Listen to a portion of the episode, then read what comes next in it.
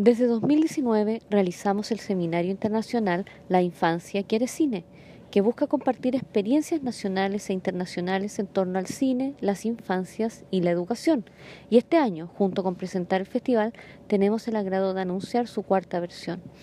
Este año hemos querido innovar y buscamos promover con profesores, profesoras, educadores y comunidades educativas la metodología aprendizaje basado en proyectos, que propone una gran oportunidad para la integración del cine y las artes audiovisuales en procesos educativos de niños y niñas por medio de la materialización en proyectos audiovisuales.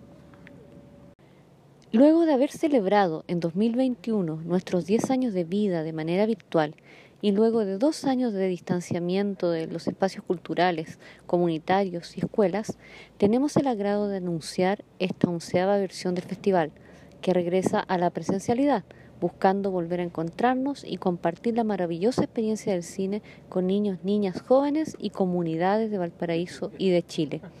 Este 2022